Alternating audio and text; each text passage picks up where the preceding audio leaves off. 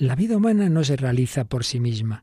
Nuestra vida es una cuestión abierta, un proyecto incompleto todavía por realizar. Así comenzaba una conferencia pronunciada en 2001 por el entonces cardenal Joseph Ratzinger. Hoy conoceremos los principales avatares del proyecto de vida de un matrimonio. ¿Nos acompañas?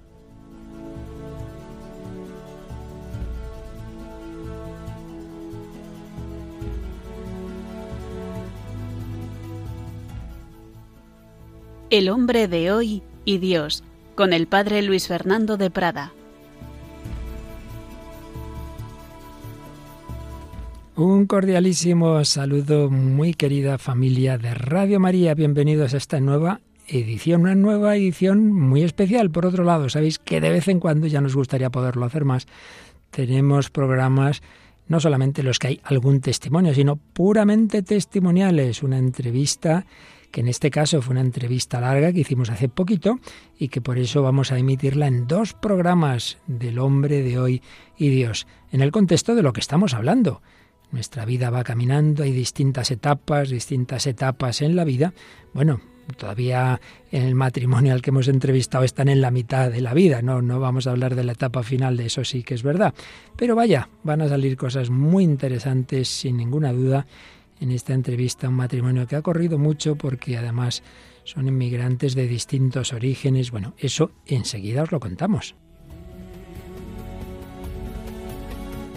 Y hoy no tengo aquí a mis queridas colaboradoras, es tiempo para descanso, para retiros espirituales, para actividades apostólicas, pero como os digo es un programa especial que va a estar prácticamente aparte de la introducción que ahora haremos dedicado a compartir esa entrevista a David Munk y Andrea Repeto. Enseguida conoceréis quiénes eran. No sin antes agradecer, como siempre, los distintos mensajes recibidos en correo electrónico, en Facebook. En particular, saludamos hoy a una veterana seguidora, Luisa Gallo, que nos desea feliz programa.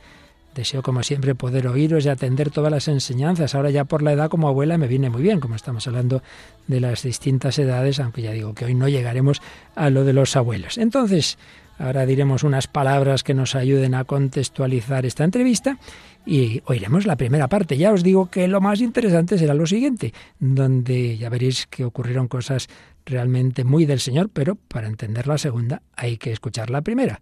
Así que después de unas palabras que enseguida os digo, vamos a escuchar la primera parte de la entrevista a David Mung y Andrea Repeto aquí en Radio María.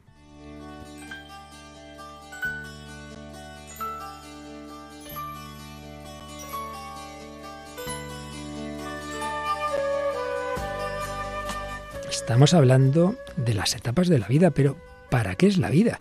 ¿Para qué nos ha creado Dios nuestro Señor? Él, que es ese Dios eterno, familia, la Trinidad, comunión interpersonal de amor, decidió, por hablar a nuestra manera en su eterno designio, invitar a esa comunión interpersonal, a esa vida divina, a esa felicidad a millones de seres. Pero claro, para poder disfrutar de, de, la divinidad, de ese ser espiritual, hace falta ser espíritu o tener espíritu. Hay espíritus puros, los ángeles y nosotros, que tenemos la dimensión corporal, pero no somos pura materia, tenemos esa alma espiritual que nos permite escuchar a Dios, relacionarnos con Él, poder decirle que sí. Hemos sido todos creados, por otra parte, de manera que se conjuga nuestra individualidad, cada uno somos cada uno, y la importancia de las relaciones, pues también en la Trinidad el Padre no es el Hijo ni es el Espíritu Santo, pero tienen esa relación las tres divinas personas y esa unidad sustancial. No es lo mismo, pero hay en nosotros imagen y semejanza de Dios, hay que conjugar siempre lo personal y lo relacional. Bien, pues para que pudiéramos entrar en comunión con Dios hacía falta que nuestro espíritu pudiera responder en amor, pero para amar, como tantas veces hemos recordado, hace falta libertad. Yo no puedo coger a uno por el cuello, quiéreme, no. Y Dios nuestro Señor nos invita, pero no nos obliga, corre el riesgo del mal uso de nuestra libertad. Pues bien, esto es lo que ocurrió. Crea muchísimos, no sabemos cuántos seres puramente espirituales ángeles, les da la oportunidad de responder a esa invitación. Algunos dicen que no. No sabemos cuántos ángeles se convierten en demonios. Y como son espíritus puros, es una decisión para siempre, es una decisión definitiva. No es que Dios en su misericordia no los perdonara si ellos quisieran, es que no se arrepienten, es que ya está la decisión tomada. En cambio, cuando crea los hombres, los hombres somos, otra cosa, somos complejos, somos mucho más variables. Todas las dimensiones que tenemos de cuerpo, espíritu y dentro del cuerpo, tantos niveles hace que bueno, que hoy es sí, mañana no sé, el sentimiento por acá, el otro por allá. Y bueno, también estamos viendo cómo vamos evolucionando en las etapas de la vida con sus peculiaridades. Hay una historia personal en la que a veces estamos en el sí a Dios, en el sí al amor, y otras veces lo contrario, ¿verdad? Somos campo de lucha. Esa lucha se da en la historia universal y en la historia particular de cada uno. En la historia universal, ¿cuál es el centro? La encarnación. El verbo se hace carne, la encarnación redentora. Esa redención que repara todos nuestros noes. Ese sí que repara todos nuestros noes. Ese amor de Cristo al Padre y a los hombres para reparar nuestras faltas de amor. Pero claro, a ese Cristo podemos acogerlo o no, signo de contradicción, como le dijo Simeón a la Virgen María. Es la decisión clave de cada uno de nosotros. ¿Me apoyo en Cristo o no me apoyo en Cristo? Ahí está la lucha. Y somos actores todos en esta lucha. Pero ojo, hay más actores. ¿Cuáles? Bueno, en primer lugar, ¿en qué familia, cómo hemos venido a este mundo? Unas relaciones muy importantes, como estamos viendo en estos programas anteriores, esa infancia. Otras relaciones de amistades, de, centros educativos, el ambiente en que vivimos, en qué mundo, en qué sociedad, en qué nación, en qué cultura, ambiente social, político. Todo eso puede ser bueno, puede ser malo. Cuando es malo hablamos de la mundanidad, ese enemigo del alma que decíamos el mundo. También las influencias de esos espíritus malignos, que no es un mito, el demonio, los, los espíritus que quieren llevarnos a su rebelión. Pero también, claro, y mucho más, la acción de Cristo, de su Espíritu Santo, y con la colaboración de la Santísima Virgen María, de los ángeles, de los santos, de la Iglesia. Bueno, pues aquí tenemos a todos los que están en esta batalla. Y esa batalla es para conquistarnos a cada uno de nosotros. ¿A qué lado nos iremos? ¿Diremos sí al Señor? ¿Diremos sí a esa gracia de Dios, a la colaboración de la Virgen María? ¿Diremos no? Ahí estamos con ese cuerpo que hemos recibido que a veces tiene sus condicionamientos, pueden llegar a ser en casos patológicos determinismos, pero ya veíamos en días anteriores que normalmente siempre queda un, resto de libertad. Podemos decir que sí, podemos decir que no, y a veces cambiamos a lo largo de la vida. Y lo decisivo es la última decisión, la decisión final de la vida en nuestra muerte. Por otro lado, toda esta batalla eh, en ella vemos algo muy misterioso que nunca acabaremos en esta vida de entender del todo, los caminos de la providencia. Cómo Dios nuestro Señor pues sabe conjugar el gobierno omnipotente que Él lleva de, de todo con el respeto a nuestra libertad. Menudo lío. Esto nosotros no lo entendemos, Dios sabe hacerlo. Pues cómo va sacando bien del mal, pero a la vez respetando nuestra libertad. A veces demasiado, diría alguno, ¿verdad, Madre? ¿Cuántas cosas malas Dios permite? Él mismo quiso romper el mal, no quitándolo, sino sufriéndolo. El verbo hecho carne sufre la injusticia, sufre el dolor, sufre la muerte. Pues bien, todas estas ideas que he resumido rápidamente y que hemos ido viendo en muchísimos programas a lo largo de los años, hoy vamos a ver cómo esto se ha realizado, se está realizando en dos personas, dos personas con una historia personal, con unos orígenes, escucharemos la, un poquito, claro, el resumen de la historia personal de cada uno, de David Moon, ateo, la historia personal de, de su mujer, Andrea, repito, de otra procedencia, creyente católica, aunque con sus altibajos, como al final o al cabo de un tiempo se conocen, cómo se casan, cómo hay mucho amor, cómo hay un inicio muy bonito, pero como estando ya aquí en España hay una crisis fuerte, tienen dos hijas, pero ese matrimonio está a punto de romperse. Oiremos influjos de un tipo, influjos de otro, al final sobre todo los buenos influjos, y siempre detrás pues esa mano misteriosa, invisible y misericordiosa de Jesucristo, de su Espíritu, sus mediaciones, sus colaboradores, como esa crisis matrimonial, ya lo podéis imaginar, pues se sanó y cómo hubo un avance espiritual muy grande que sobre todo conoceremos el próximo día. Pues nada, no me alargo más, vamos cuanto antes a empezar a conocer la historia personal y familiar de Andrea Repeto y David Monk.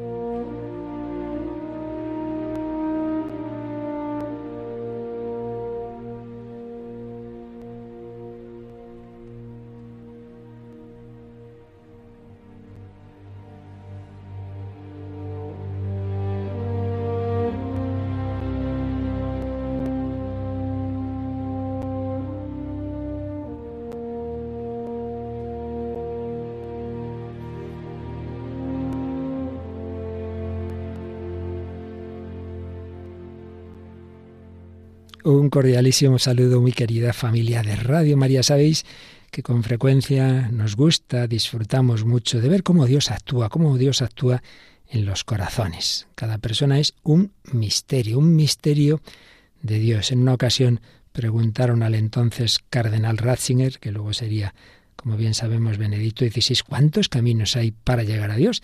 Alguno pensaría, bueno, dirá que solamente hay uno, que tal, y dijo, tantos como hombres. Eso es compatible con que hay alguien que se llama a sí mismo el camino, pero eh, a ese camino se llega cada uno por un camino, tantos como hombres. Los caminos misteriosos de la providencia, vamos a hablar de cómo esa providencia ha ido actuando y sigue actuando en un matrimonio que hoy visita Radio María, pero que lleva muchos años, sobre todo ella, escuchando esta emisora que ha tenido mucho que ver con sus vidas. Ya estuvieron en otra ocasión en Radio María, en otro programa, pero hoy queríamos preguntarles a fondo sobre su relación con Dios, qué relación tiene esa relación con Dios con la relación entre ellos, con sus hijas, con la Iglesia.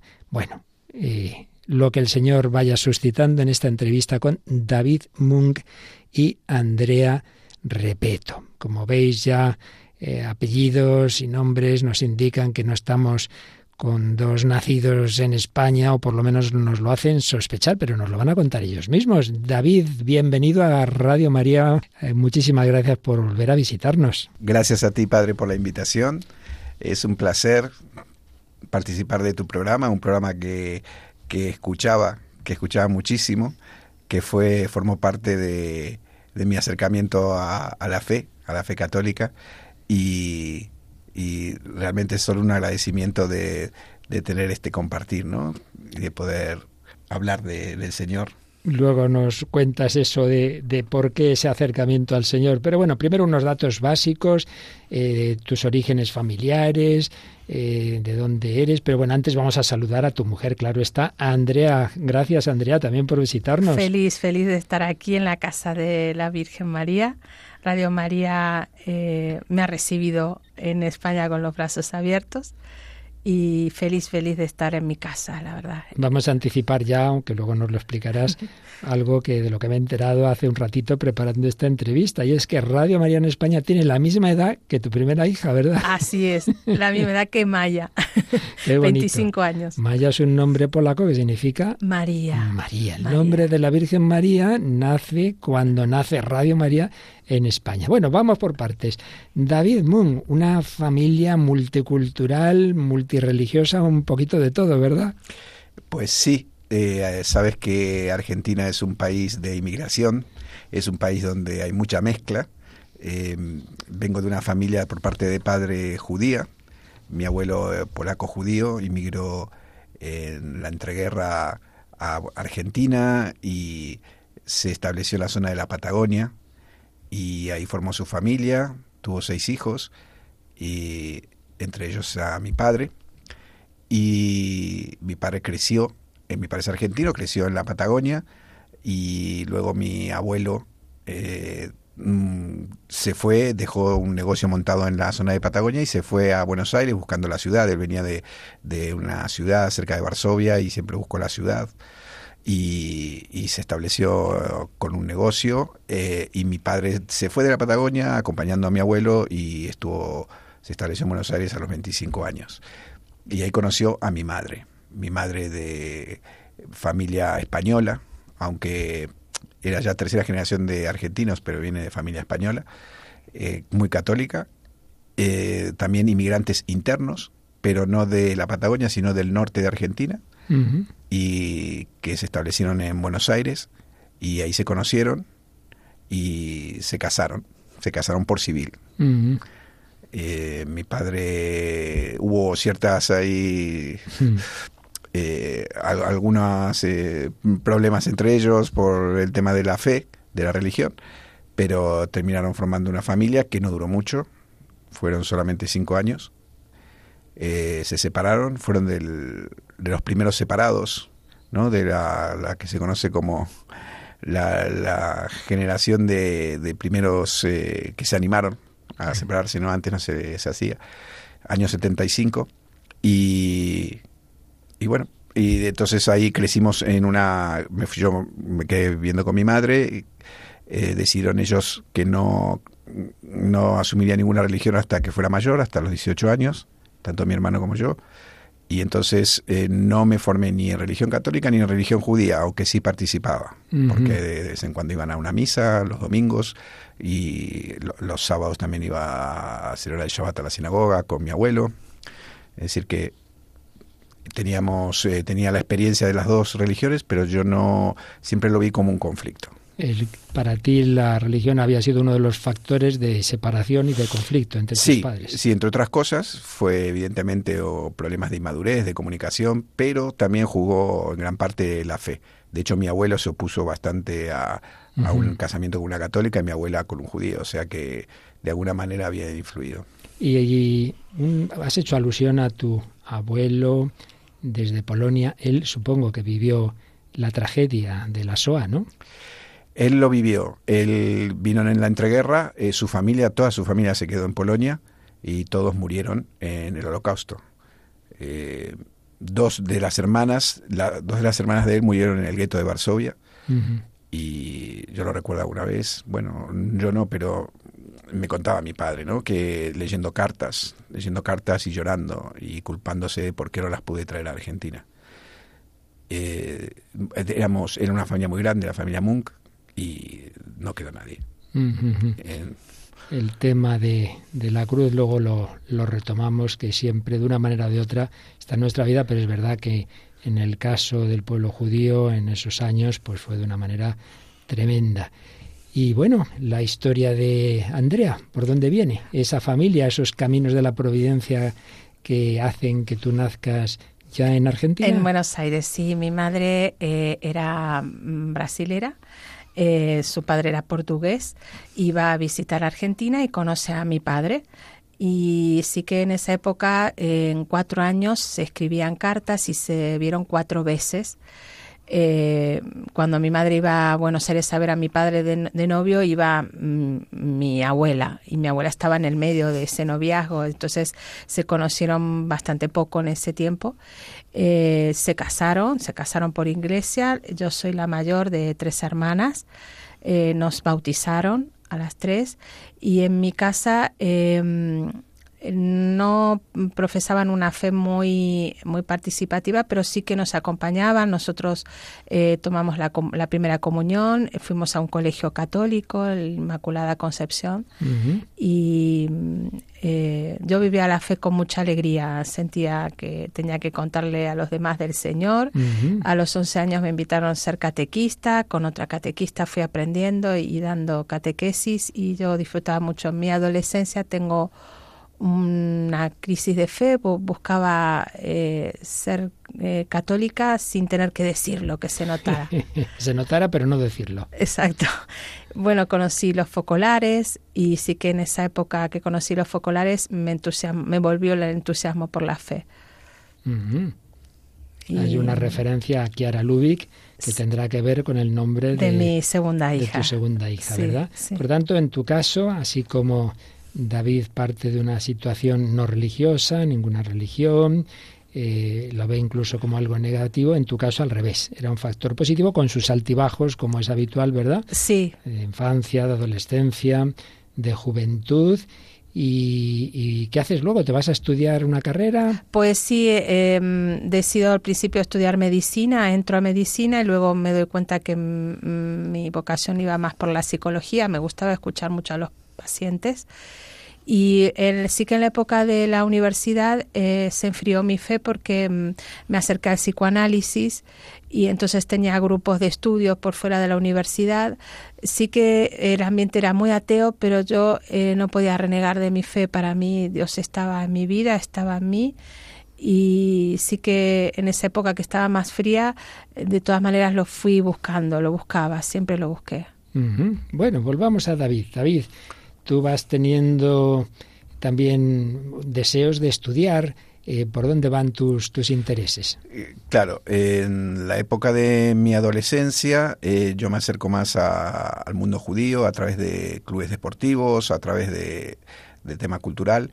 Y yo tengo familia, hermanos de mi padre que emigraron a Israel y que viven en Jerusalén, viven en Tel Aviv, y en concreto unos tíos vinieron a, pasar unos años a Buenos Aires y entonces de esa forma me acerco un poco más al judaísmo y, decido, eh, cuando terminé la secundaria decidí inmigrar, inmigrar a Israel. Primero me fui un año, fue un año de experiencia y después eh, ya decido inmigrar como, como ciudadano y lo hago en ese momento yo vivía con otra chica que era de eh, judía brasilera de los grupos brasileros y entonces eh, emigramos juntos y yo me establezco en Tel Aviv cerca de Tel Aviv en Natania en una ciudad a 30 kilómetros de Tel Aviv. Eh, estudio educación y en la universidad y ahí estoy aproximadamente tres años pero empieza... Nos toca la Guerra del Golfo. Guerra del Golfo de enero del 92. Enero del 92 y entonces eh, la que en ese momento era mi pareja dice, no es este, yo aquí no, no, voy, a, esperar los misiles. y yo no, yo me quería quedar. Había sido muy difícil la, adaptarse, aprender el hebreo, estudiar y bueno, y al final decidimos irnos y ya no volvimos. Nos fuimos a Argentina. Volvemos a Argentina, decidimos entre Brasil y Argentina, nos quedamos en Buenos Aires en esa época con los altibajos económicos, Argentina está en una buena época, eh, y nos quedamos allí, nos establecemos.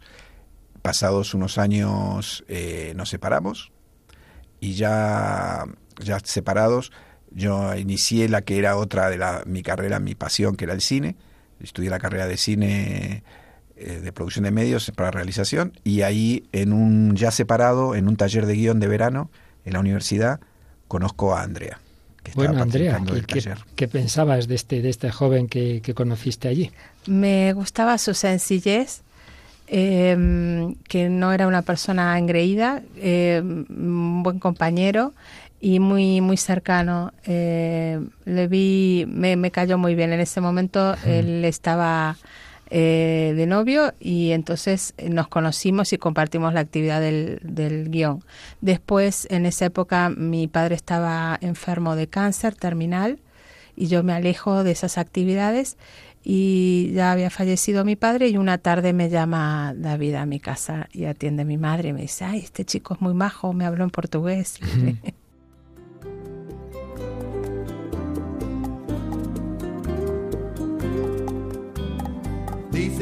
las flores no dejaban de cantar tu nombre, tu nombre cariño, que las olas de los mares te hicieron un chal de espuma, de nubes y lirios, y la luna no se convenció, y bajo a mirarte el corazón, y al mirarte dijo que no había visto un sol radiante más bello que mi bendición.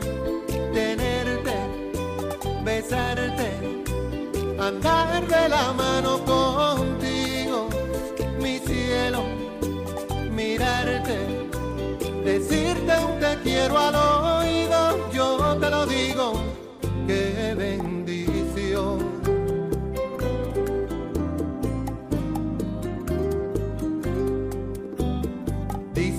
Las palmas aplaudían al oír tus pasos, tus pasos cariño, que los ríos salen de su cauce al contemplar tus ojos, tus ojos divinos, y un lucero no se convenció, y bajo a mirarte el corazón, y al mirarte dijo que no había visto luna llena más bella que mi bendición.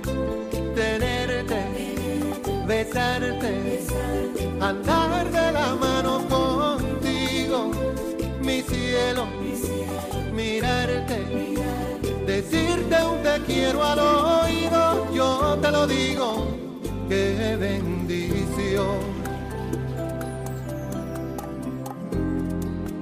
Cuando me hablas oigo coro de amor para dos. El falsete de un te quiero pegado a tu voz. Qué bendición. Y empezamos a, a conocernos. Cuando le conociste, él todavía tenía esa relación anterior, pero luego rompe esa, relación y os vais conociendo. Y, y bueno, despacito, ¿verdad? Sí, sí, fue, fue muy despacito. Él eh, me invitaba a ver eh, videoarte, cine de autor, y entonces eh, eh, lo veía una persona muy interesada por la cultura y eso me, me atraía.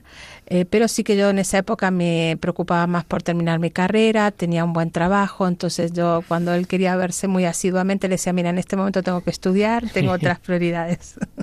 Oye, pero me parece que no sé si fue en esa época, también tuviste un cierto tonteo, digámoslo así, con un grupo un poco extraño, ¿no es así? Sí, eh, por una compañera de trabajo, eh, a mí siempre me interesó la cultura, me cuenta que hay un grupo de Ikebana y que hacen una imposición con unas energías y sí que me acerqué y resultó que era una iglesia mesiánica, iglesia mesiánica se llama, es japonesa, y mm, sí que mm, veía gente que estaba ahí que renegaba de la fe. Yo doy gracias a Dios que en ese momento, a pesar de estar confundida, yo sabía que, que ten- tenía al Señor en mi corazón y sobre todo a la Virgen María, ¿no? Entonces eh, fue un tiempo que estuve ahí, pero ya em, pasado un tiempo me di cuenta que fue un error, ¿no? Y lo confesé realmente que no, no fui fiel en ese momento, ¿no? Al Eh, Señor. Al Señor, exacto. Bueno, el caso es que así pasito a pasito os vais conociendo, que querías ir despacito, ¿verdad? Sí. No querías precipitarte en esa relación y creo que eras muy analítica, a ver si este chico me conviene. Exacto, sí. Y de hecho, eh, en mi casa me decían, a lo mejor te conviene alguien de más edad, porque siempre me vieron muy seria. Y entonces me tomé un fin de semana a ir a ver a mis amigas y cuando veo a mis amigas de otra, de provincia de Córdoba, están todas deseosas de tener un novio. Yo digo, ay, yo que dejé mi novio en Buenos Aires. Entonces ahí retomé la relación con, con David, sí. Bueno, y entonces al final, David, ¿qué pasa? ¿Conseguiste que- que acceder al matrimonio? Eh, sí, eh, luego de. Bueno, yo ya había. de- luego que me separé, estuve un año solo y ahí fue que retomé. eh, conocí a ella, Andrea de otra forma, me acerqué y nos pusimos de novio. Estuvimos solo dos años de novio prácticamente y ya a los dos años nos dimos cuenta menos, creo. Y me di El- cuenta que, que, que Andrea era la mujer que, que iba a ser, que me iba a acompañar toda mi vida. Tuve una seguridad. Eh, era una transmite mucha tranquilidad, transmite mucha seguridad, mucha eh, muy- es muy cariñosa, es una persona muy analítica, es una persona que tiene muchas muchas cosas buenas y, y, y teníamos compartíamos gustos, sí, nos gustaba a nosotros mucho la literatura Y sí que sí, eh, David tiene una gustos. cualidad que es muy, muy compañero. Entonces eh, compartíamos eh, con mucha mm, naturalidad, ¿no? Como si nos conociéramos de toda la vida. Me acuerdo que en esa época que le conocí le interesaba mucho el sacrificio de Isaac, ¿no? Eh, eh, me hablaba de Abraham y que, ay, quiero hacer un corto. Aunque y- él no conocía, él no creía en Dios No todavía. creía, ¿verdad, ¿no? David? yo no creía, no, No no, creía. no. Pero es- muchas veces el mundo judío valora mucho su historia, pero. Sí. quitando la es- que que Dios exista o no. Sí, de hecho, nosotros cuando estudiamos en la universidad teníamos religión, sí, por supuesto, y, y se estudiaba, se estudiaba la fe, se estudiaba de otra manera, porque se estudiaba en hebreo, entonces se interpreta, cada palabra tiene en hebreo un significado, un doble o un triple significado, además cada letra es un número, Sí. entonces me había impactado mucho el- lo del sacrificio de Abraham Isaac, ¿no? Que es el nacimiento de la fe, ¿no? Es muy Y importante, Es sí. muy importante. Y bueno, el hecho de que estuviera ¿no? encima del muro, del cótel, eh, eran todos un tema. Entonces, cuando eh, empecé a preparar un cortometraje sobre Abraham Isaac, que pensaba firmarlo ahí en... Nunca lo hice. Y al final no lo hiciste. No lo pero hicimos, sí que- fue el inicio de nuestro contacto, ¿no? Que Exacto, de- él me hablaba de, de esa escena ¿no? que le impactaba de, de- histórica de la Biblia. Y cuando decidimos casarnos, eh, nos costó un poco buscar un sacerdote. Sí, porque ahí te iba a hacer una pregunta antes, Mm. perdona. Em, para ti la fe era muy importante, David no era creyente, ni siquiera de ninguna religión. ¿Cómo viviste tú esa decisión? ¿Cómo, cómo veías ese matrimonio? ¿Le pediste que fuera un matrimonio por la iglesia? En fin. Yo le dije, David, si yo no me caso por la iglesia, no estoy casada para mí, ¿no? Entonces, eh, en esa época em, conocí a la renovación carismática en Argentina y estuvimos buscando un sacerdote que nos permitiera eh, acceder a un casamiento mixto. Mm. Y entonces eh, tuvimos que eh, se tuvo que gestionar una, una licencia, ¿no? Para este, Sí, una este- dispensa. Una dispensa, correcto, eso. Y mm, nos preparamos para el matrimonio. eh, fue una preparación corta. Él por temas laboral estuvo nada más que dos veces y a mí toda esa preparación me emocionó muchísimo porque fue poner al Señor en medio de la decisión que iba a tomar tan importante en mi vida, ¿no? Y por supuesto me apoyaba la familia de David, estaban de acuerdo, era el primer hijo que se iba a casar. Nosotros no queríamos fiesta, me acuerdo que ese fue un conflicto, el primero, y, y entonces eh, no iban a ir ni, ni mi suegra ni la abuela. Entonces nosotros me acuerdo que hablamos con el sacerdote y el sacerdote dijo, bueno, ese es un gesto de amor primero que tenéis que hacer, ¿no? Algo que no queréis, pero es para un bien mayor. Y fue bonito, fue nos, nos dio esa primera Así lección. que sí que hubo esa celebración Sí. sacramental en la iglesia. En, en tu caso, en el suyo, pues si bien él, él accede, él para ese matrimonio católico dice que se compromete a que tú puedas dejar educar a tus hijos en católico, pero me has contado antes de entrar en, en- en antena como que no quisiste de primeras bautizar a quien a, a Maya, a la hacer, primera. ¿verdad? ¿Cómo, Sí, cómo fue eso? Mm, yo eh, vivía la fe para adentro. Eh, era tal el respeto y el amor que le tenía que no exteriorizaba. De hecho, el rosario o lo que vivía yo en mi fe, mm, en mi matrimonio, era demasiado oculto. No era consciente de eso.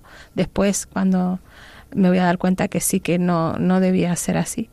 Y entonces cuando nace mi primera hija, le digo a, la consagré a la Santísima Virgen, ¿no? Eh, yo di a luz en Mater Dei en Buenos Aires y en la imagen de Johnston le digo a la Virgen, no, tú tendrás que eh, arreglarme esta situación, porque tocar el tema de la fe volvía a ser un poco conflictivo. Y mm, en esa época, eh, ya a casi los dos años de Maya, eh, decidimos emigrar a España y armamos un proyecto eh, económico para, para irnos. Y mi esposo, mientras estaba gestionando en Madrid, eh, se entera de que había unas estafas, eh, gente que ya había depositado el dinero y demás para un negocio. Y me llama y me dice, tú pídele a tu Dios que si no me estafan, eh, doy autorización, quiero, me dijo así con estas textuales palabras, quiero que bautices a nuestra hija.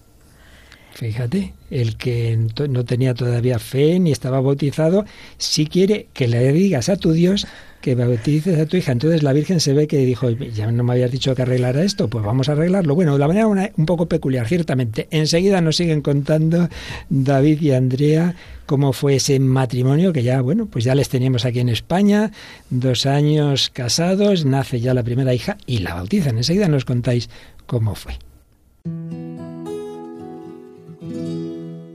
Yo vea, que te vea, que yo sienta tu saliva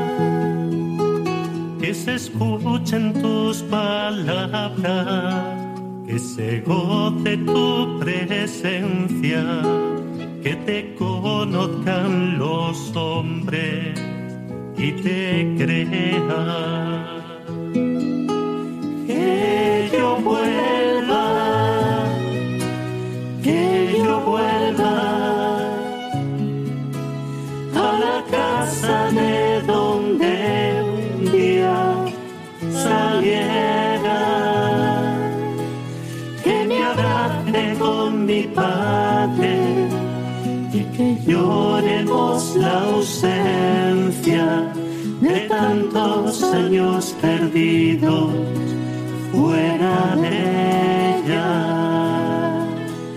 Que me abrace con mi padre y que lloremos la ausencia de tantos años perdidos fuera de ella.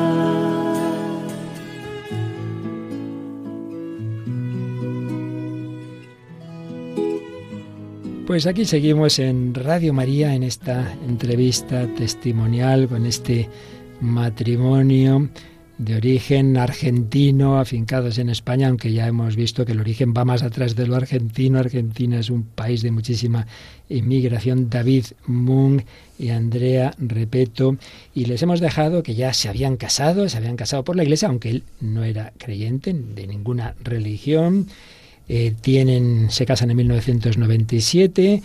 David, esto no lo hemos dicho antes, eh, viene a estudiar, tiene una beca, estudiar y trabajar en, en, España, ya todavía está en Argentina, y cuando ya nace su primera hija, Maya, María, Maya en polaco, pues ocurre lo que hemos oído antes, con gran sorpresa de Andrea, David le dice que la bautice, que la bautice. Bueno, ¿cómo fue ese bautizo? Todavía, bueno, en Argentina, porque ya a continuación es cuando tú también te vienes, ¿verdad, Andrea, a España? Exacto, sí.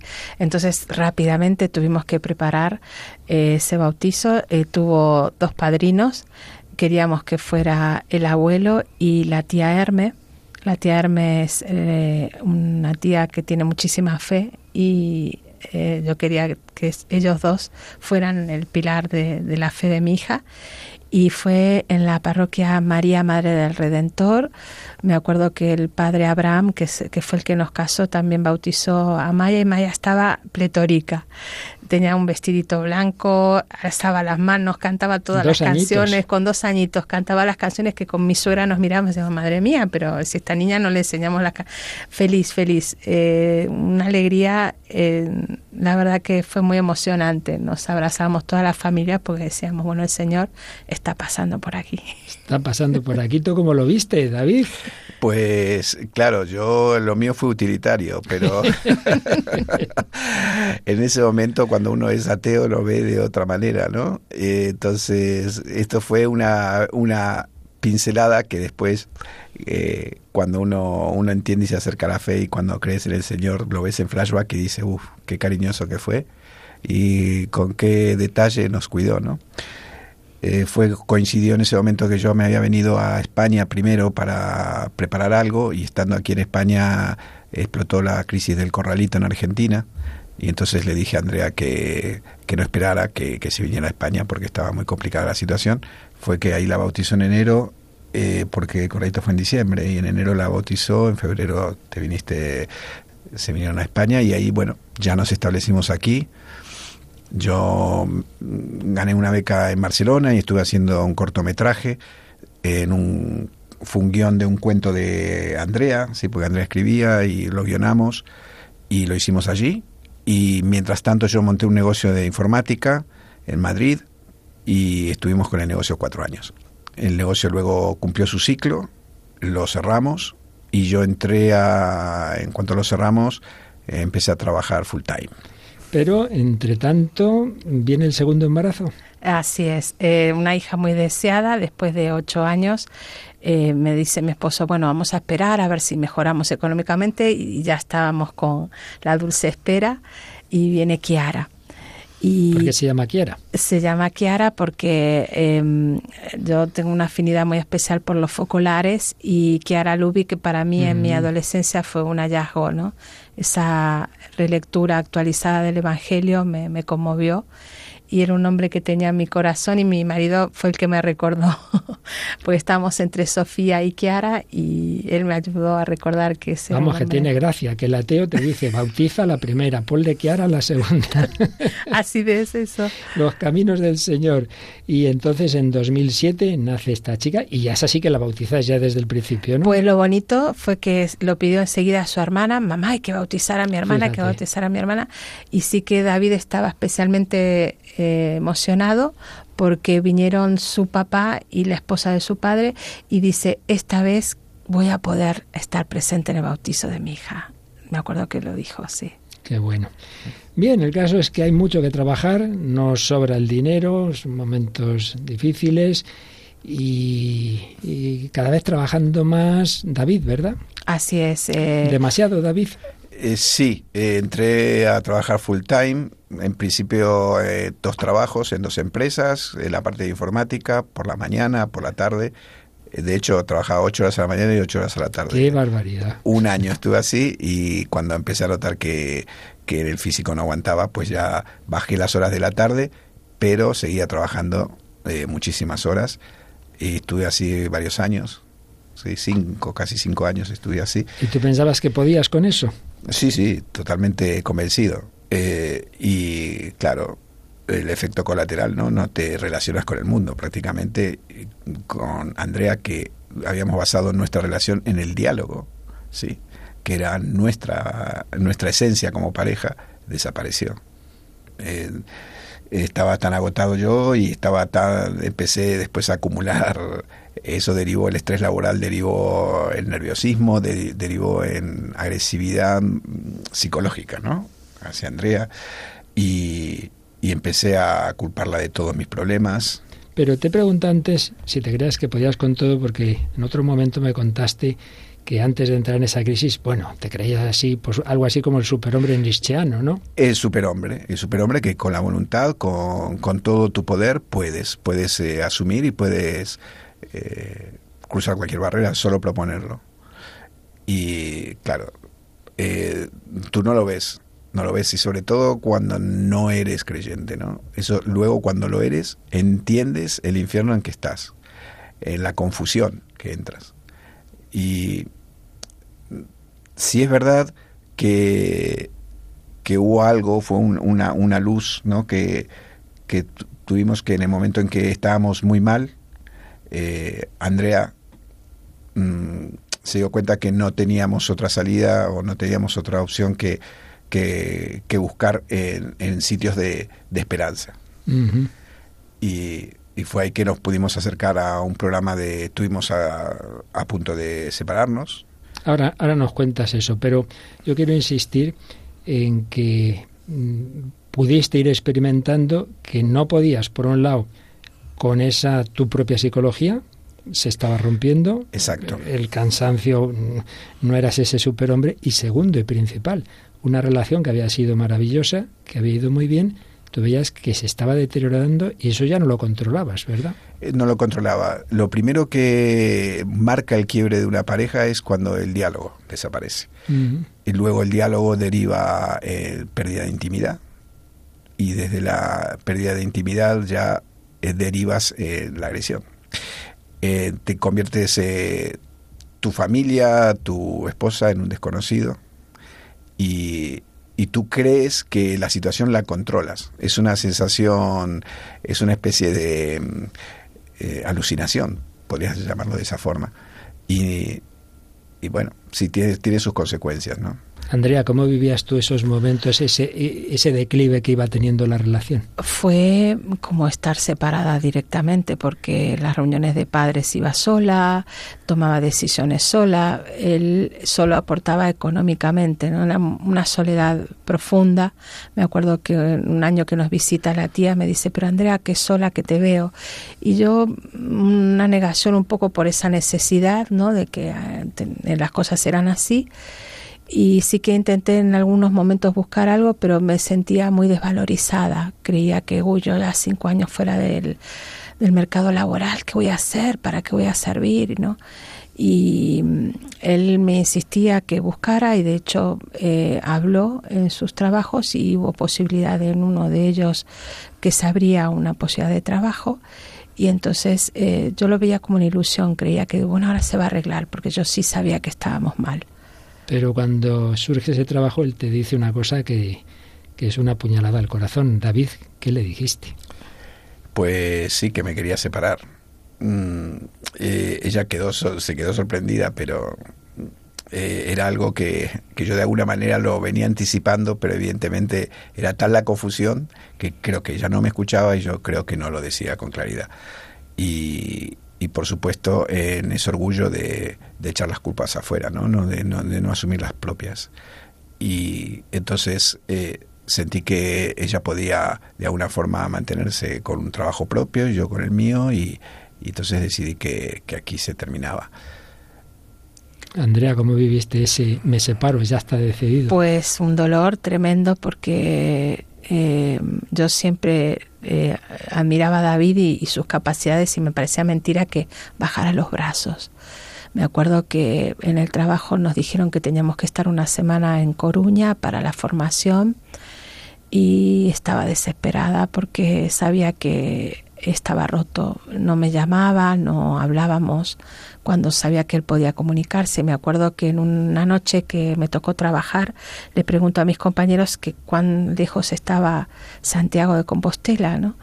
el patrono de, España, sentía que necesitaba ayuda. Mm. Y me acuerdo que terminé por la mañana y cogí el tren y cuando llegué allí lo primero que me salió del corazón es ir a abrazar el santo y rogarle que, que me, sostuviera en el momento de prueba. Qué maravilla, el abrazo al apóstol, el abrazo que Jesucristo a través del apóstol te daba en ese momento de dificultad. Sí, eh, yo en esa época sentía que, que podía resolverlo todo, estaba muy, muy, muy alejado y, ahí fue que empezamos poco a poco. Eh, fue un poco por iniciativa de, Andrea, ¿no? Intentamos eh, resolver nuestro conflicto matrimonial primero con una terapeuta. Eh, fue muy descarnado, ¿no? Porque era esta terapia abierta donde tú te cuentas todo delante de todo. A mí, a nosotros nos ayudó de alguna forma en el sentido de que no nos separamos, nos sostuvo, pero vimos que provocaba muchísimo dolor era descarnado porque no era una persona de fe, entonces muy descarnado, no, no iba a ningún lado decir cosas muy dolorosas. Y me acuerdo que me acerqué a la parroquia de mi barrio y en un momento que voy a misa eh, voy con Kiara, la pequeña, y me ve comulgar y dice, mamá, yo quiero eso, ¿no? que estás comiendo tú. Y entonces el sacerdote tuvo un gesto muy cariñoso que fue darle la bendición a mi hija, ¿no? Y me llamó la atención fui a la iglesia otra vez y eh, encontré un matrimonio allí de los focolares que me escucharon. Dice, nosotros te podemos acompañar y uno, el esposo me dijo, si alguien eh, te tiene que reprochar por un tema de amor, eh, que tengas en cuenta que la que has fallado en el amor eres tú, ¿no? Me impactó ese, esa frase porque me hizo pensar que no era víctima, sino que yo también había tenido algo que ver con ese deterioro matrimonial, ¿no? Y me acerqué al párroco y le pregunté qué había, yo necesitaba buscar apoyo en la iglesia, me, me acerqué a la Legión de María, pero tenían unos horarios que yo no me podía implicar, pero me encantó y de hecho de ahí me llevé un amigo, Higinio, que desde el cielo, este es me dijo que iba a rezar por mi matrimonio. Lo ha hecho. Sí que lo hizo, sí. Y entonces eh, este sacerdote me invita al grupo de oración de la renovación carismática y ahí fue donde iba yo eh, a las tardes los miércoles a, a recibir el abrazo, el apoyo del Señor y luego me iba a trabajar a la noche. Porque antes le había yo cortado a David cuando decía, bueno, empezamos a buscar sitios de esperanza, hubo una terapia, pero también me dijisteis antes de entrar en antena que nos daban esperanza desde la terapia. Os decían, bueno, que os separéis lo más amigablemente posible, pero que no tenía soluciones de matrimonio, os decían. Sí, no, no nos daban ninguna solución. De hecho, nos decían, pero ¿qué queréis? ¿Seguir juntos o estar separados? No, pero es justamente lo que queremos hablar, es tomar esa decisión, no es que venimos ya decididos. Era como que el profesional sabía cómo separar, pero no sabía cómo unir. Qué barbaridad. Entonces nos mudamos. Sí, fue, fue algo, el Señor no mueve sus, sus, sus hilos y nos mudamos y nos fuimos a la ciudad de Rivas, de Rivas hacia Madrid. Y para insertarnos en la ciudad, pues eh, fuimos a la iglesia a participar del coro. Esto, esto de este chico es curioso, ¿verdad? Este ateo que siempre da esos pasos, ahora se pone a cantar en la iglesia. Bueno, todavía en ese momento muy duro de sufrimiento, de crisis, de, de separación, de difícil arreglo, a ver qué es lo que pasó después.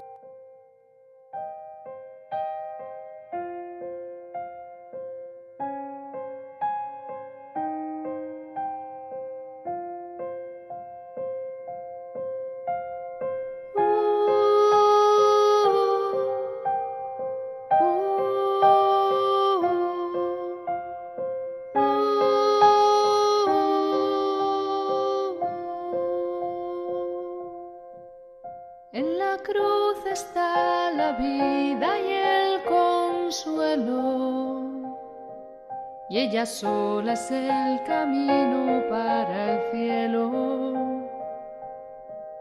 En la cruz está la vida y el consuelo, y ella sola es el camino para el cielo. En la cruz está el Señor de cielo y tierra, y el gozar de mucha paz aunque haya guerra. Todos los males destierra en este suelo, y ella sola es el camino para el cielo. En la cruz está la vida y el consuelo, y ella sola es el camino para el cielo. En la cruz está la vida y el consuelo, y ella sola es el camino para el cielo. De la cruz dice la esposa su querido que es una palma preciosa donde ha subido y su fruto le ha sabido a Dios del cielo. Y ella sola es el camino para el cielo.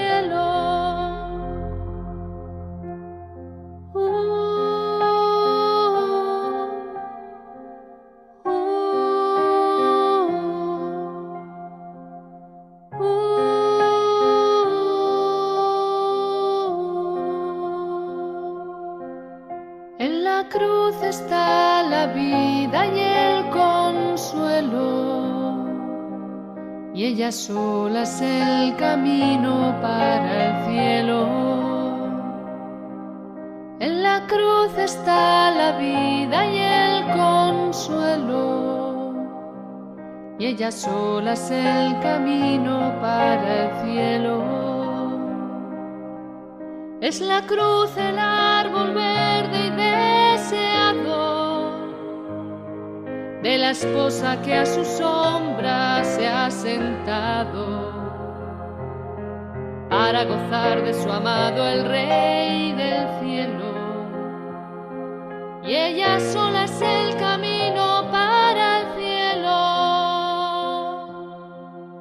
En la cruz está la vida y el consuelo, y ella sola es el camino para el cielo.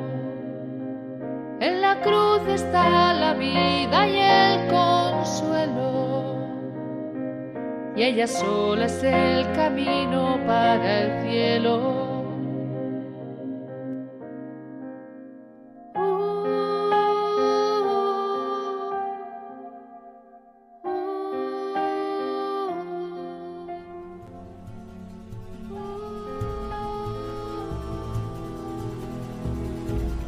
Bueno, pues no será ahora. Tendréis que esperar a la semana que viene para ver qué pasó después de ese irse a Rivas Vacio Madrid, de ese cantar en esa parroquia. no os lo perdáis, la verdad es que impresionante cómo Dios siguió actuando en esta familia. Así que la semana que viene conoceremos lo que ocurrió. Y ahora nos despedimos, no sin antes recordaros que siempre os agradecemos los comentarios, y sugerencias al correo el hombre de hoy y Dios arroba radiomaria.es, el hombre de hoy y Dios arroba radiomaria.es, también en Facebook con ese mismo nombre del programa podéis hacer vuestras notas. Y os recuerdo que a continuación viene hoy el programa estupendo La Biblia en partitura con el padre José Luis Simón. Y por supuesto que tanto este programa como todos los anteriores, como casi todos los de Radio María, los tenéis en nuestra web, en el podcast, un podcast cada día más rico, más completo, cada vez lo usan más personas, radiomaria.es. Que disfrutéis de esta semana y os esperamos para conocer más a fondo cómo el Señor sigue actuando en la vida de este matrimonio y en tantos otros programas que en Radio María nos ayudan a caminar, a ir avanzando hacia nuestro destino eterno. Que el Señor os bendiga hasta el próximo programa, si Dios quiere.